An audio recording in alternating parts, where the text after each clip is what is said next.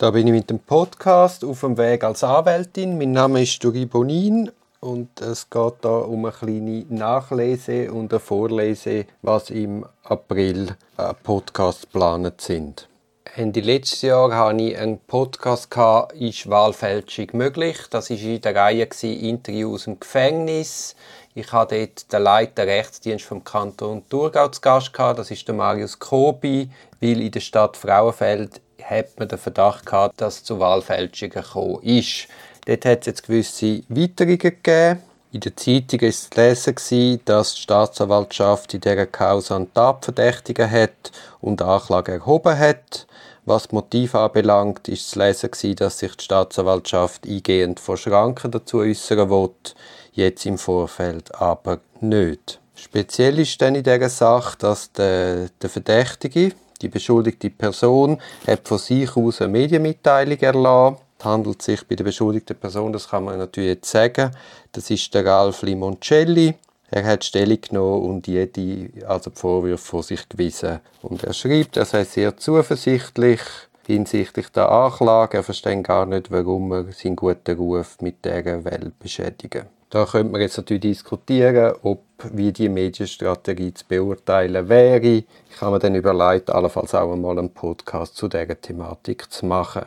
Ebenfalls speziell in dem Fall ist dann, dass die Stadt Frauenfeld ebenfalls ein Medienkommuniqué rausgelassen hat, von der Anklage wegen Fallfälschung berichtet und schreibt, dass man also auch nicht recht versteht, warum jetzt da der Ralf Limoncelli als Tatverdächtiger gilt. Auch das finde ich sehr speziell, dass sich dort die Stadt Frauenfeld in Unkenntnis vom Untersuchungsergebnis, das ist ja keim, sich vorgängig äußert da ja der Name vom Tatverdächtigen bekannt ist, habe ich den auch einmal gegoogelt und bin dann auf etwas Interessantes gestoßen.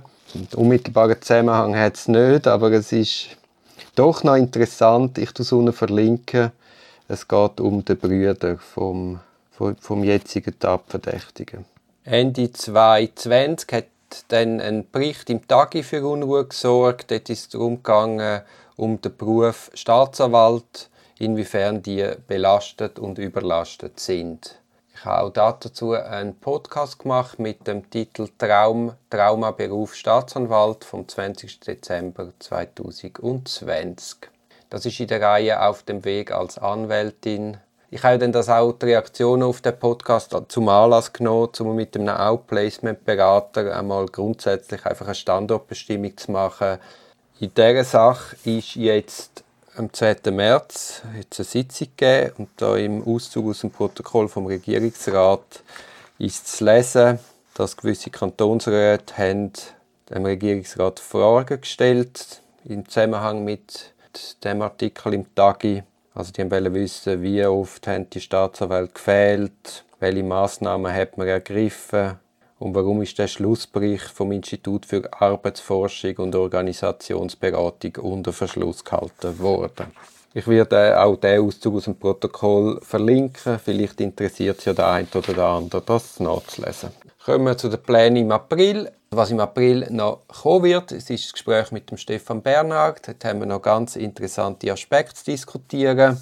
Ebenfalls habe ich mir ausgehend vom Gespräch überlegt, dass man die Rolle der Frauen als Strafverteidigerinnen vielleicht einmal näher anschauen sollte. Der Stefan Bernhard hat ja eine männliche Inszenierung angesprochen. Und wenn man so generell schaut, sieht man, auf Seite der Staatsanwaltschaft hat sehr viele Frauen, auf Seite Gericht hat sehr viele Frauen, aber als Strafverteidigerinnen gibt es wenig. Zumindest auf dem Platz Zürich, wo ich es beurteilen kann. Vielleicht mal, ich möchte mal der Frage nachgehen, warum ist das und ändert sich das auf absehbare Zeit. Dann hat mich die Frage erreicht, was wie wichtig sind die Noten zum Finden von einer Substitutenstelle. Im Anschluss an, Pod, an, das, an dieses Vorgespräch strahle ich den Podcast aus, wo ich mich mit der Tinka Lazarewitsch über die Frage unterhalte. Besten Dank fürs Zuhören und noch in eigener Sache. Bitte empfehlen den Podcast einer Person. Wenn ihr das jeden Monat einer Person empfehlt, finde ich das super. Und falls ihr auf Apple Podcast die, die Folge hört, dann hinterlasst doch bitte eine Sternebewertung. Das hilft mir auch. Auch bin ich froh, wenn ihr es verlinkt via LinkedIn oder Facebook oder was auch immer.